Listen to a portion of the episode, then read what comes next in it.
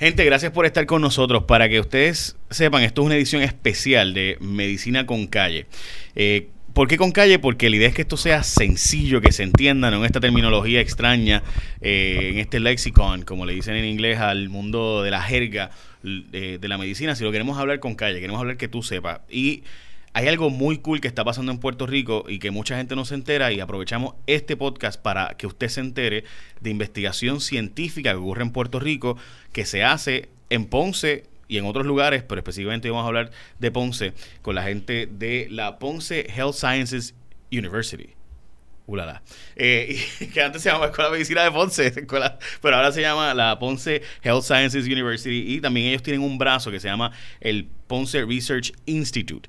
Eh, y vamos a hablar con ellos de las investigaciones de eh, que se hacen científicas, donde estudiantes y además, pues, obviamente, profesores y demás de otros lugares del mundo, inclusive van a conocer a alguien de Montreal, que va a estar con nosotros, by the way. Este, y hay investigaciones científicas que se están haciendo en Puerto Rico con unos hallazgos que se comparten alrededor del mundo y esto es súper interesante y está ocurriendo en la isla del encanto y desgraciadamente muchas veces la gente no se entera. Así que queremos hacer esto para que tú te enteres de las cosas que ocurren aquí y de lo que tú puedes ser parte también si eres estudiante y te interesa ser estudiante de medicina o estudiante científico.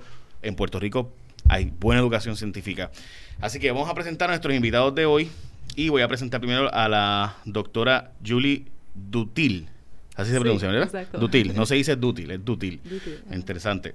Eh, ella estudió un doctorado en la Universidad de Osaka en Japón, correcto. O el postdoctorado. El, el postdoctorado fue en Japón. El doctorado fue en Montreal, en la Universidad de Montreal.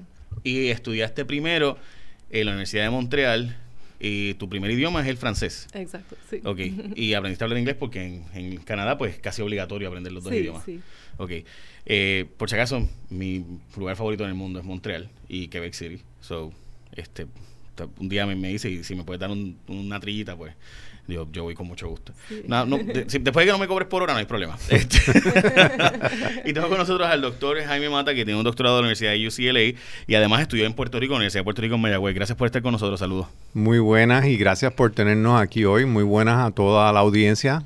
Eh, muy contento de estar aquí. Al contrario, gracias a ustedes. Yo, yo quiero tener un ambiente con calle, ¿no? Como le decimos, que sea el lenguaje que se entienda, en el lenguaje de la gente. Pero a mí me ha parecido bien interesante lo que ustedes están haciendo en Ponce eh, y quería traerlos para que dialogáramos en esta edición especial de Medicina con Calle, eh, porque ustedes están haciendo investigaciones sobre el cáncer, eh, pero me gustaría explicar arrancando qué es el cáncer, porque uno escucha, el cáncer es algo terrible, es algo horrible y demás, pero ¿qué es? Porque yo creo que podemos comprender que ustedes pueden investigar y que pueden, que hallazgos han obtenido, pero tenemos que entender qué es el cáncer, doctor. ¿Qué es el cáncer? El cáncer se puede definir de muchas maneras, pero es una, en realidad es una sombrilla genérica que usamos para agrupar un grupo de más de 100 enfermedades eh, diferentes, pero que tienen unas características en común. Y el cáncer, pues, es una enfermedad lo que se llama compleja, porque tiene factores genéticos, tiene factores ambientales y tiene factores epigenéticos. Eso suena bien complicado. ¿Me lo puedes decir con calle ahora? Sí, seguro. pues el cáncer tiene un componente que lo heredamos de papá. Es que por si acaso, estamos hablando con una de las personas que más investigación hace, probablemente el, el hombre que más investigación está haciendo allí. Y yo sé que usted está acostumbrado a hablarle a otros médicos, ¿no? A, otros, a, estudiantes científicos y de ciencias, pero nosotros somos, ¿verdad? Este, eh, párvulos, eh, pupilos ahora mismo. Así que estamos aprendiendo. Eh, eh, ¿El cáncer es qué? ¿Una deformación de, de la célula? Bueno, el cáncer eh, es una transformación gradual de una célula normal de nuestro cuerpo, dependiendo del órgano donde se origina el cáncer, ¿verdad? Si es cáncer de mama o cáncer de colon, dependiendo de donde sea. Y esa célula se daña. Y poco a poco, por lo general, es un proceso gradual que toma muchos años. Cuando ese daño no se repara por la eh, maquinaria sofisticada que tenemos de reparación, pues eh, se convierte en lo que llamamos mutaciones y eh, básicamente las células se convierten en unas células desobedientes. Ok, perdóname, porque es que, que yo conocí a Keila Hernández, murió de cáncer recientemente en paz descanse. Keila no fumaba. Así que, ¿qué dañó las células de Keila? O sea, recientemente Héctor Ferrer, yo conocí a Héctor Ferrer, Héctor Ferrer era triatleta, tipo súper saludable, súper en shape. Ajá. Eh, o sea, no como yo, que es un gordo más fofo. O sea, estamos hablando de un tipo que era un era pelotero. O sea, primero, obviamente, no todo, hay peloteros gordos como Kung Fu Panda, ¿no? Este, por si acaso, no, por si acaso le dicen Pablo Sandoval, eh, le dicen Kung Fu Panda al pelotero. No estoy faltando de respeto a ningún pelotero, por si acaso. Este, y él le dicen Kung Fu Panda y juega con los San Francisco Giants otra vez. Eh, pero hay gente que muere de cáncer y gente súper saludable. O sea, su, su- gente que, que tú dirías, ¿por qué fulano tiene, cómo fulano tuvo, pues, o sea, no fumaron, no comían mal, tiene una dieta este, sumamente estricta, bien cuidada, doctora Dutil? ¿Por qué? Sí, yo me dedico a entender esos factores. Esos factores son factores hereditarios. Es que hay, hay, cuando uno compara la genética, lo que heredamos de dos personas, hay muchas diferencias, ¿no? Todo, todo el mundo es único, se ve diferente, pero también todo el mundo te- tiene una protección diferente de por lo que heredamos de la familia a contra de todos esos factores ambientales. Que hay algunas familias O sea, que o algunas cáncer sin, sin- sin- teniendo una vida totalmente holística, to- Sí. totalmente cool, Exacto. Comiendo bien, haciendo ejercicio bien. Sí. O sea, gente, coman mofongo, coman No. este, el capurria, Sí. porque de eso no depende. No, estoy no, no. molestando, estoy molestando. No. Ok, pero hay unos sí. factores que nosotros no controlamos. No controlamos, eso son cosas que, que se pa- pasan en la familia, son cosas hereditarias y, y hace que algunas personas de no fumar, de hacer ejercicio, comer bien, pues va va- van a tener más susceptibilidad de desarrollar el, Y- el cáncer. Igual puede pasar que alguien que sí fuma no le dé cáncer de pulmón. Exacto, exacto. Eso, Sí. se ve, eso se ve también. Es que no todo el mundo tiene esa misma protección contra el cáncer. Los otros días y- vi a un, a un y perdón el interrumpo porque es que voy a hacer la, la transición hacia lo que ustedes están haciendo de investigación, pero hace unos días murió un soldado que estuvo en la Segunda Guerra y, y era el soldado, el veterano más, más viejo, ¿no? Este, ciento y pico de años y le preguntan, eh, le preguntaron antes de morir que por cómo él logró durar tanto tiempo con toda su experiencia, todos los traumas. Él decía, eh, una, eh, una o dos copitas con whisky por las noches y un cigarro antes de dormir. Este, yo decía, "What?". O sea, no. Eso no funciona para todo el mundo. ¿no? Exacto, yo decía, cuidado con- O sea que, exacto. Sí, eh, eh, entonces, ahora vamos a ese proceso de investigación. ¿Cómo ustedes logran identificar en, en lo que ustedes están haciendo en la Universidad de Ponce? ¿Cómo ustedes logran identificar en esas investigaciones y desarrollo y las cosas que ustedes han vivido en sus otras experiencias profesionales, tanto en Japón como en California? ¿Cómo ustedes pueden saber cuando alguien, eh, el cáncer es por genética o, es por realmente por sus conductas, por sus malos hábitos? Porque le mete dembow a, a la- al mofongo y al, y al bacon. Pues eh, lo- el primer paso para identificar si hay factores en la genética es de sentarse con la, con la persona y hacer el historial de la familia. Es que preguntamos de los abuelos, los tíos, las tías, para ver eh, quién ha desarrollado cáncer en la familia y también las edades eh, donde se diagnosticó el cáncer. Es que los cánceres que son por genética van a tener la tendencia de aparecer un poco más eh, temprano en la vida. Pero hay mucha investigación para entender mejor cómo identificar a estas personas que tienen uh, una predisposición al cáncer. Y en el Ponce Research Institute uh, hay un programa de investigación que está dedicado a, a esto, adentro de, de, un grupo de investigación más, uh, más grande. Lo que hay que saber es que se ha hecho mucha investigación en Estados Unidos, todo, no solamente la genética, pero también los factores ambientales. Y todos esos estudios se han hecho en poblaciones europeas, no, uh, no, no se ha hecho en, en, una diversidad de población. Por y, eso, y precisamente uh, eso me lleva, doctor uh, Mata, lo que ustedes están haciendo en Ponce de investigación y desarrollo, en gran medida Puerto Rico es un lugar importante y por eso es que es tan relevante, porque podemos ver una población en una isla latina, o sea, con unas uh -huh. características muy particulares, homogéneas, ¿no? O sea, para, que todos tenemos cosas muy parecidas, eh, somos afro, indios, uh -huh. europeos, so tenemos unas, unas, unas particularidades latinas en una isla, so, eh, para investigación y desarrollo, Puerto Rico debe ser un palo. Exactamente. En, pues, en Ponce Health Sciences Institute y eh, University, en el Ponce Research Institute, estamos enfocándonos en eso. Precisamente la doctora Dutil, que está aquí conmigo, es la geneticista. Y tenemos, eh, eh, juntos hemos hecho un estudio con 1.187 mujeres puertorriqueñas de cáncer de mama. Eh, casos y controles. Y la doctora Dutil hizo lo que se llama la ancestría que se mide qué componente eh, europeo, qué componente africano y qué componente taíno tenemos en, en, un promedio. Y en esas mujeres, pues ella encontró que 62% son eh, europeas, 22% africanas y como un 13-14% taíno. Eh, perdóname, la misma persona o... La misma persona. O sea, una persona tiene esa composición. Sí. Exacto. Y eso es más o menos lo que han visto en, en Puerto Rico en general. Promedio. Porque si tú te haces el Ancestry.com o el este, Exacto. 23andMe.com, Ajá. es más, más o menos esos son los resultados que tiene el promedio puertorriqueño. Sí, pero lo interesante es que, por ejemplo, las mujeres que tienen más, ah, más contribución africana a su genética van a tener una tendencia de tener cáncer de mama más agresivo, cáncer de, de la próstata más agresivo también. Es que esa, esa genética y esa ancestría tiene implicaciones al nivel de, de los riesgos de, de cáncer y de los tipos de cáncer que desa- se desarrollan también. O sea que eso usted lo descubrió en la Universidad de Ponce. Sí, en Ponce Research Institute y en Ponce Health Sciences University hem- hemos trabajado eso muchos años y una de las lecciones que hemos aprendido es que los hispanos de Puerto Rico no es lo mismo que los hispanos de, de, esta- de Estados Unidos, ¿verdad? De ancestría mexicana o ancestría cubana, ancestría de Colombia, de otros países, por esta mezcla que hemos tenido aquí y lo hemos estudiado a fondo.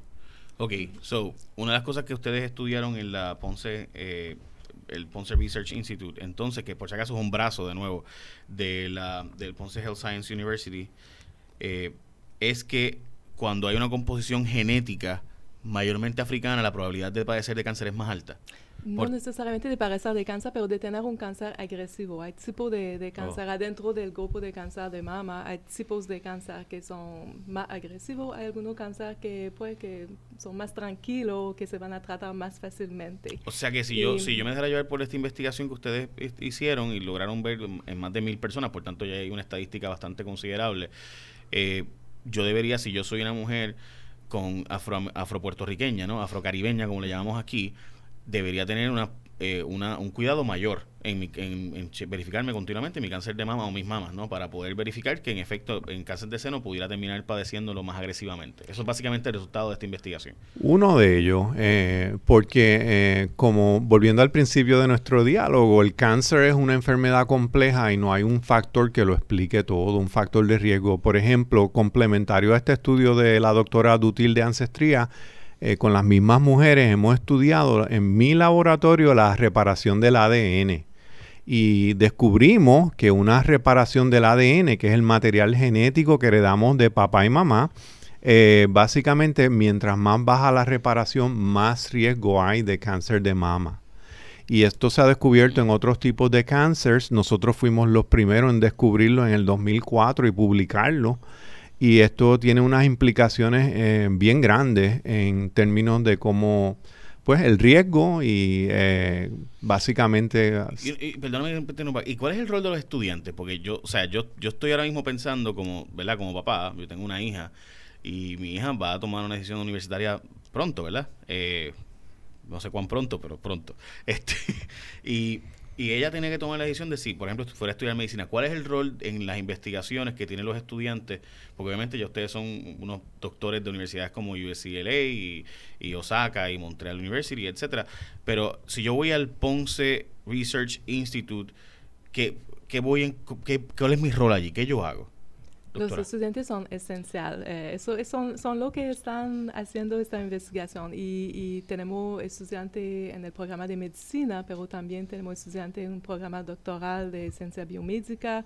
Ah, hay estudiantes que participan también en una maestría en ciencia médica, estudiantes de psicología, de salud pública. Y todos esos estudiantes son los que están en la calle hablando con los pacientes de cáncer, haciendo el reclutamiento, también trabajando en los laboratorios. Es que hay mucha oportunidad para, dependiendo del interés de, de ellas, ella está más interesado en desarrollar el aspecto de, de medicina que tiene que ver con tratamiento o, el, o la investigación científica. Hay todas eh, esas opciones de, de hacer um, esa investigación en Ponce. Ok, digo esto porque los estudiantes que nos están viendo, o los padres, o los abuelos, o los tíos que los estén viendo, los primos, los amigos que nos están viendo, probablemente tengan el pensamiento, y esto es un pensamiento yo creo que es normal, de, pero el cáncer nunca se va a erradicar. Pero lo que ustedes me están diciendo es que con estos factores de riesgo que ya ustedes han ido identificando, no pueden, no, no se cura ciertamente del todo, pero ciertamente hay unos factores de riesgo que se puede identificar y si me chequeo más y lo prevengo más, pues las probabilidades de que me dé son menos o que cuando se detecte pueda ser totalmente curable o tratable al menos de que no me tenga un efecto tan adverso en mi vida. Exacto, y, y el, el, asunto es que queremos saber quién en una población bien variada, ¿no? queremos saber quién está a riesgo alto para identificar a estas personas temprano y hacer más seguimiento, más, uh, más, más uh, screening para detectar un cáncer temprano, porque lo más temprano se detecta, lo mejor el, el, tratamiento. Y del otro lado, hay personas que no necesitan tanto seguimiento, que esas personas lo, la podemos identificar también y, y hacer que... So que lo que, que hace estudiante es instrumental porque es la forma sí. de poder identificar los factores de riesgo más importantes para la hora de yo eh, poder darme el tratamiento, asegurarme de que, mira, me hago los chequeos a tiempo, yo tengo unos factores de riesgo adicionales, tengo que, comer esto. Eso está todavía en los estudios, doctor. Bueno, en Ponce Health Sciences University, en el Ponce Research Institute, es importante que los estudiantes sepan que tenemos un enfoque bien importante en calidad y en excelencia en todo lo que hacemos. Muchos de nuestros estudios son sufragados por el Instituto Nacional de Cáncer o el Instituto Nacional de Salud. Son estudios que, se que pasan por un proceso de aprobación que le llamamos peer review, aprobación de pares, que es muy riguroso. Y entonces eso es un punto importante, la excelencia. Eh, lo otro que los estudiantes es importante que sepan es que no importa cuál sea el interés del estudiante, podemos tener un acomodo, porque los estudiantes entran al cáncer por muchas carreteras. Hay algunos que le interesan la parte eh, más clínica, otros le interesan la parte molecular, otros vienen por el aspecto de salubrista, de epidemiología, eh, y hay muchas avenidas de llegar y siempre en alguno de nuestros programas hay un acomodo para ello. Yo, yo vi que ustedes estaban haciendo una investigación sobre el tema del estrés y el cáncer de ovario. Eh, o sea, cualquiera pensaría, bueno, todos vivimos con estrés. Hoy día todo el mundo hace en 24 horas. Antes la persona pues estaban, tenía un rol ya definido, o se quedaba en la casa y trabajaba en la casa, o tenía un trabajo de 8 a 5. Y iba, e iba a una oficina y estaba de, a las 8 de la mañana y salía a las 5 de la tarde, regresaba a su casa. Ya hoy día eso no es la realidad. O sea, hoy día esto cambia, los factores de estrés son mucho mayores y todos vivimos una vida mucho más estresante que antes. ¿Y qué ustedes han encontrado de esa relación? Es un proyecto que empezó hace poco por el doctor Guillermo Armaiz, que, llegó de, un postdoctorado a MD Anderson y empezó en, en, el Ponce Research Institute hace dos o tres años ahora. Y, y él está interesada, interesado a ver, el, eh, está trabajando con modelos celulares, que son los primeros pasos para entender lo que está pasando con un paciente. Y en el laboratorio lo que están es, haciendo es que están uh, poniendo hormonas relacionadas al estrés. Cuando uno tiene estrés hay cambios hormonales en el el cuerpo y él está poniendo estas hormonas en las células para ver uh, algunos cambios asociados con, con, con, cambios que se conocen relacionados al, al, cáncer, que bien temprano al momento uh, para, para, para, ver uh, pero está la en relación, pero está, está sí. en vía de investigación. ¿Cómo y, se hace una investigación como esta? O sea, ¿cómo yo, qué, qué hago? ¿Cojo uno, unos conejillos de indias y le, le, inserto algún tipo de, no estoy preguntando, este, o sea, ¿se hacen animales? ¿Se hace, cómo, ¿Cómo se hace? Son células, son células cancerosas que pueden crecer en el laboratorio. Sí. So, que, ustedes hacen, cogen células que ustedes mismos que pueden crear. Exacto, que son células que se hicieron aparte del cáncer de un, de un paciente. Se uh -huh. puede usar la célula del, del tumor del, de, del paciente o de la paciente y meterlo en condiciones en el laboratorio donde esas células Para pueden empezar a, a, crecer y después uno puede controlar. La diferencia es que es bien interesante de hacer estudiante con paciente, pero hay muchos factores que, que complican un poco los estudios. Cuando uno está trabajando primero en el laboratorio con células, uno puede controlar todos los factores y poner uh, ca cantidad de hormona de estrés, por ejemplo, controlado para ver exactamente uh, lo que está pasando. Volviendo a su pregunta inicial de qué es el cáncer, pues en Ponce Health Sciences University tenemos un curso de avanzado de la biología del cáncer que lo enseñamos eh, todos los años casi. Entonces se han descubierto que en la biología del cáncer hay ocho uh, hallmarks, ocho factores críticos, no son los únicos, pero los más importantes, y uno de ellos es que el sistema inmunológico se sale de regulación, se desregula. Y entonces, pues por lógica, ¿verdad? Debemos pensar que el estrés puede ser un agravante en nuestro sistema inmunológico desencajarse. Y de hecho, muchas terapias ahora, las más modernas y avanzadas contra el cáncer, se basan en la inmunoterapia. Y todo eso eh, se enseña en el curso y también en cursos como farmacología, que lo damos para los estudiantes de medicina en Ponce Health Sciences University. También vi que hay uno que están haciendo sobre investigación de, de, los rayos del sol. Obviamente Puerto Rico, pues, Eh, eh, al contrario, ¿verdad? Lo que mucha gente piensa. Alguna gente no sale a coger sol suficiente, pero otra gente está sobreexpuesta al sol. ¿Cómo, cómo funciona? O sea, ¿qué están haciendo en cuanto a eso? Pues un proyecto también uh, nuevo por la doctora Brenda Soto. Es un proyecto que parte de una, un partnership que tenemos con el Centro de, de Cáncer de Moffitt. Es que tenemos, tenemos una propuesta con, del, uh, del, Instituto Nacional de, de Cáncer uh, para, para esos proyectos que se hacen a la vez entre el Ponce Research Institute y el Moffitt Cancer Center. Y en este proyecto... ¿Dónde es este? Dónde? En Tampa, en Ah, Tampa. ok. Es uno de los centros de, de cáncer comprensivo de, de Estados Unidos. Y en ese proyecto en particular, porque pues en Puerto Rico ah, la- mucha gente piensa que pues el sol no es un problema, que, que, que no hay que protegerse y, y- y asociamos como los riesgos de, de cáncer de, de piel con, con, con color más blanca, pelo Ya. ah, más rubio.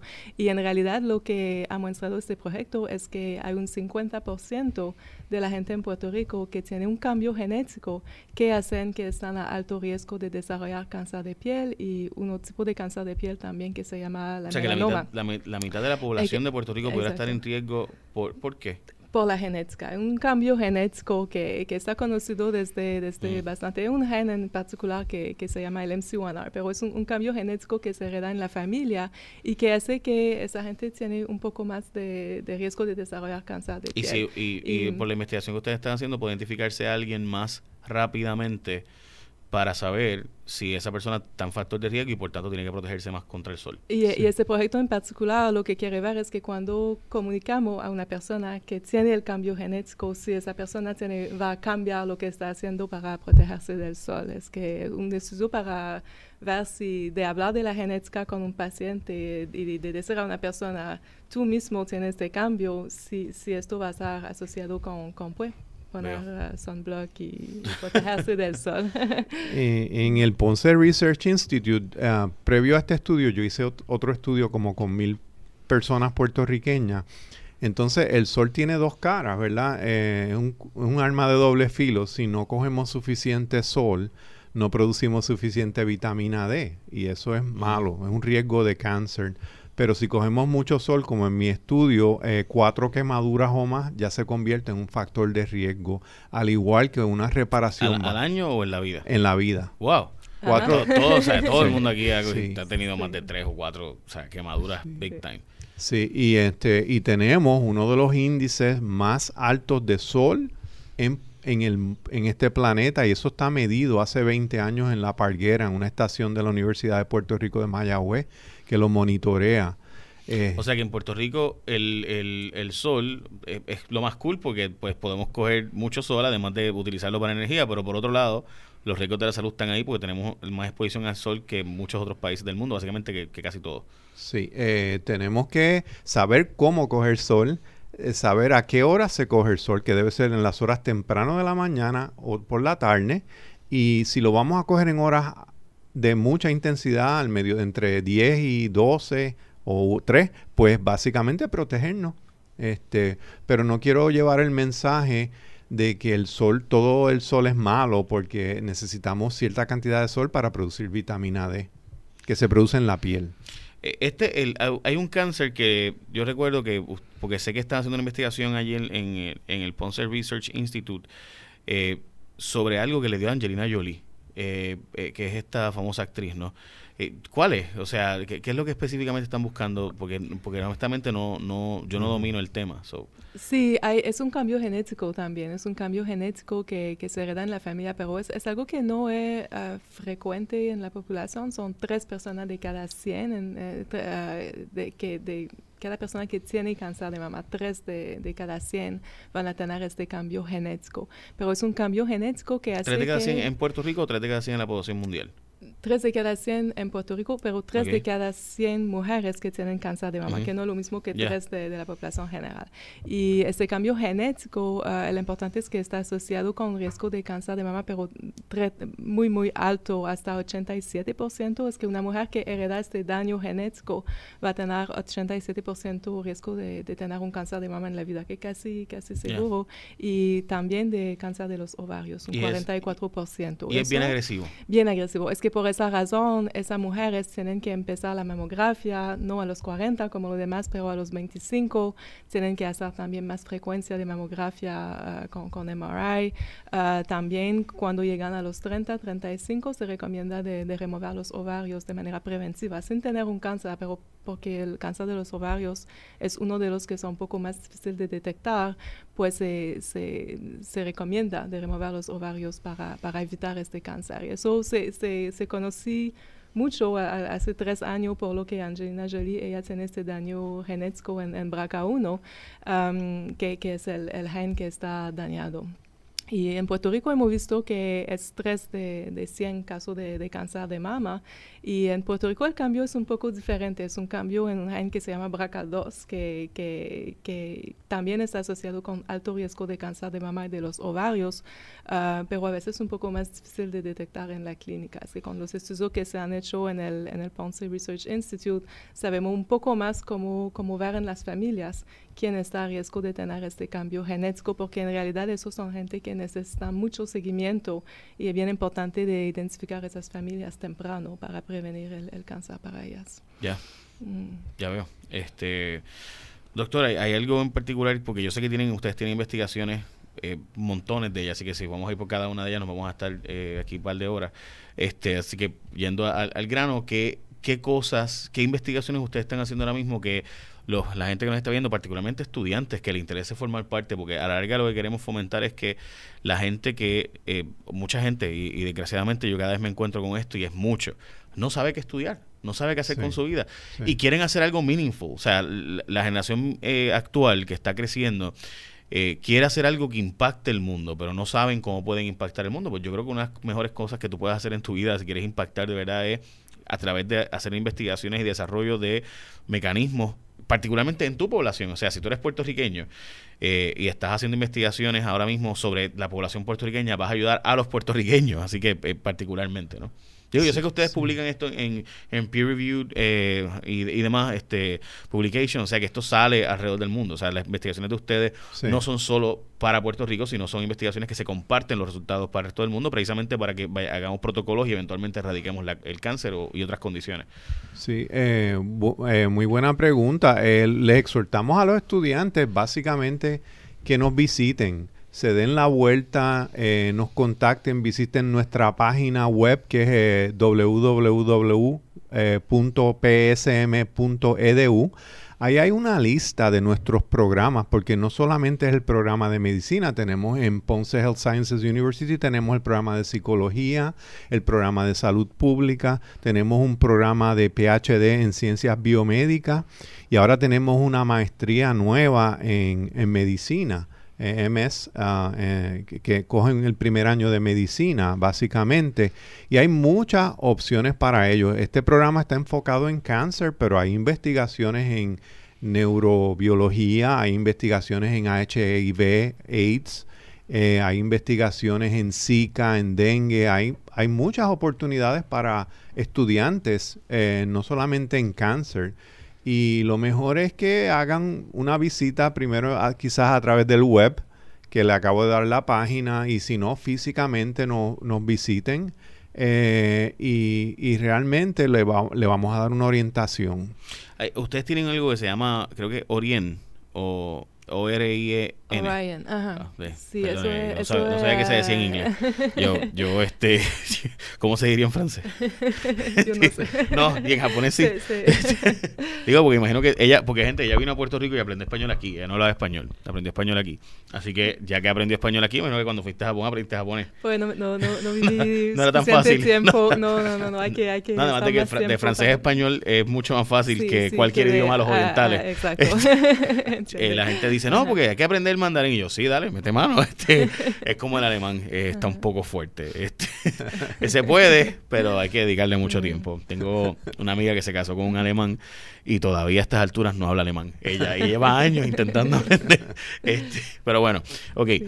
Eh, ¿qué, ¿Qué es eso? ¿Qué es Orion? Orion es un consorcio y el propósito de Orion es de entender los, uh, lo, cáncer a nivel molecular, pero lo que está cambiando en el tratamiento del cáncer ahora es que antes uno puede ver un cáncer de, de mama, por ejemplo, y pues vamos a tratar el cáncer de mama. Ahora entendemos que el cáncer de mama de dos pacientes, de tres pacientes son diferentes. Al nivel de la genética de las células hay características que hacen que no todos los cánceres de mama son iguales, no todos los cánceres de pulmón son iguales. Y estamos llegando al punto donde entendemos los cambios de cada subtipo de cáncer por tejido suficiente para poder hacer un tratamiento diferente. Es que Orion es una red de, uh, de centro de, cáncer, centro de investigación que todo envían tejido de tumores uh, para una, una caracterización molecular. Es que vamos a ver exactamente, y estamos hablando ahora de 17 mil uh, tejidos diferentes,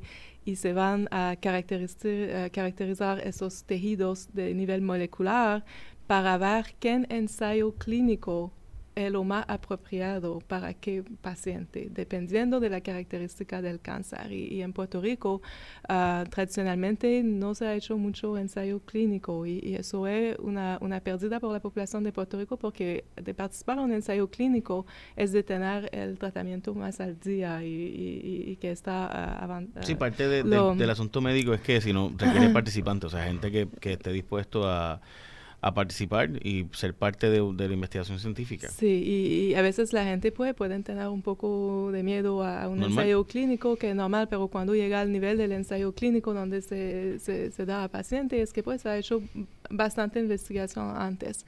Y con, con Orion ah, lo que se quiere hacer es que se quiere dirigir cada paciente basado a la genética molecular de la Sí, porque puede ser que un, ensayo clínico traduciendo con calle, básicamente lo que me está diciendo es que es que las no el mismo tratamiento puede funcionarle a usted, pero a él no. Exacto. Y, eso con Orion ustedes lo que hacen es compartir datos y compartir tejidos para que toda una red de personas pueda ver, ok, esto sí funciona si esta persona tiene estas características moleculares, estas características, esta persona es, es, así, así, así.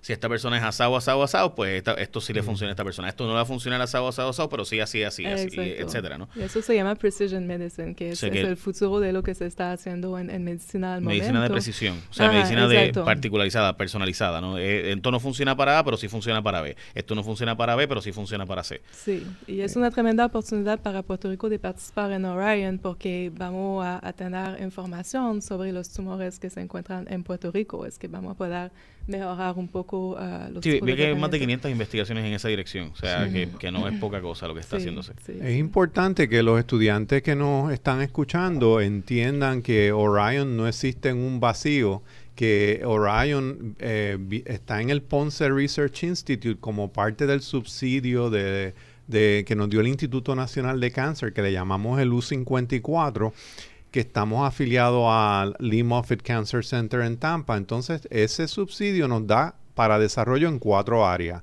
Investigación, que ya hemos cubierto un poco de eso, educación y entrenamiento de estudiantes. La tercera es alcance comunitario y la cuarta, que es donde está Orion, es el biobanco. Eh, nosotros hemos creado el Puerto Rico Biobank, que es el primer biobanco de tejidos de cáncer en Puerto Rico. Eso está liderado por la doctora Idali Flores en Ponce y el doctor Douglas Kress en Tampa. Y tenemos más de 5.000 tejidos de pacientes puertorriqueños, tumores y tejidos de cáncer.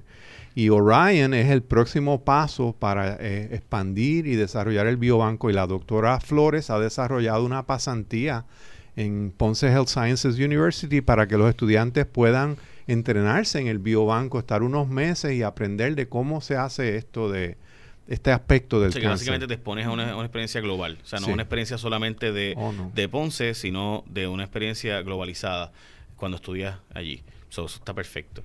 ¿Hay algo particular que haya que, añadirle a la gente que nos está viendo? Bueno, que esto, esto es lo que se llaman eh, cutting edge el frente de más avanzada que hay en cáncer. Orion es un consorcio de 13 universidades, lo pueden buscar en la página web y, se recogen, aparte de los tejidos, el perfil molecular de esos pacientes se hace. Y hay 250 variables clínicas que se recogen de cada paciente. Y los estudiantes tienen la oportunidad de participar en esfuerzos como estos que no haya, yo no conozco algo de más avanzada en esto a nivel nacional. Perfecto. Pues gracias. Y me parece súper interesante lo que están haciendo, así que keep up the good work. Eh, gracias, doctora. Eh, gracias. doctor. Eh, nos comparten lo que hagan. nos va a interesar publicarlo. Así que nos interesamos que ustedes nos sigan viendo. por si acaso, esto es un, programa especial de medicina con calle. Yo no soy médico, ni me interesa tampoco intentar que usted crea que yo tengo uso estetoscopio. pero eh, mi interés sí es que nos enteremos de cosas que están haciéndose en Puerto Rico, en este caso en el Ponce Research Institute, Institute perdón, de la Ponce Health Sciences University. Ulala que antes se llamaba la Universidad de Medicina de Ponce, pero ahora se llama así. Este, así que ya lo saben. Pueden buscar, van a estar en las páginas web de ellos, van a estar todo en, en, obviamente aquí, así que pueden buscarla, van a estar también en los comments para que ustedes entren y vean las investigaciones que están haciendo en Puerto Rico y daremos seguimiento a algunas de ellas próximamente. Así que gracias, gracias doctor, gracias doctora. Mm. Y váyanse, que ustedes no están aquí para hablar, sino para buscar la cura del cáncer. Así que ya saben, y los estudiantes, ayúdenlos a ellos a hacer eso, ¿sabes? Porque ustedes, sin ustedes no se puede hacer. Porque esa es la verdad, sin estudiantes eh, eh, no, hay, no hay tiempo disponible suficiente para que una persona pueda hacer eh, solo este tipo de investigación requiere de decenas y cientos de, de colaboraciones. Así que los estudiantes son bien importantes. Adelante.